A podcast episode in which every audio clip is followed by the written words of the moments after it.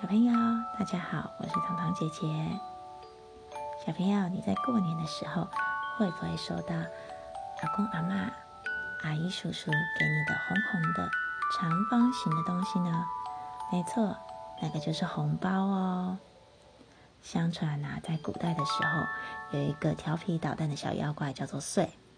他最爱在除夕夜溜到睡着的小朋友床边，偷偷摸他们的头。只要啊被摸到，小朋友就会头痛、发烧、说梦话、身体不舒服。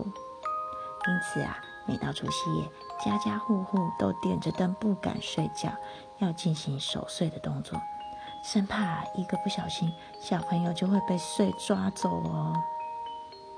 有一对老夫妻啊，老年得子，对他们的孩子非常的疼爱。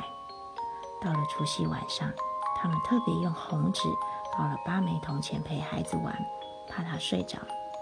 结果呢，孩子玩累了，还是一闭眼就呼呼大睡。老爷爷、老奶奶只好把铜钱收在孩子的枕头下，守在旁边不敢合眼。半夜里，一阵风吹进了屋里，吹灭了灯火。睡来了，他悄悄走到床边，正想伸出手，枕头旁边忽然蹦出一道道闪光。吓得水转身就逃。第二天消息传开，大家都知道，只要用红纸包着铜钱压在枕头下，水就不敢来喽。后来啊，这个压在枕头下的钱就被称作压岁钱。那你知道吗？过年发压岁钱的习俗，大概是到清朝才正式成型的哦。古代的铜板圆圆的，中间有方形的孔洞。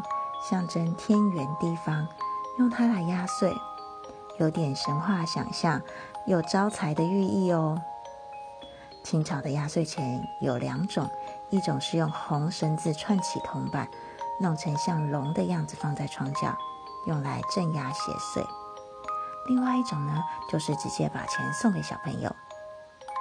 民国以后，压岁钱采用红色的纸包起来，变成真正的红包。当做喜气吉祥的寓意。过去啊，发压岁钱是在除夕守岁，中秋十二点以后。这个时候，旧年结束，新年开始，用压岁钱来压岁、震岁、贺岁。可是啊，现代的人大多等不及，一吃完团圆饭就开始送压岁钱哦。这个时候，晚辈也要说一句吉祥话，祝福长辈。压岁钱通常是长辈包给未成年或者还没有结婚的晚辈。如果子女已经结婚了，也会反过来包红包给爸妈，来表达孝心。红包里的钱都是双数，用来表达吉祥的含义。而现在，红包除了当压岁钱，也会在其他场合出现哦。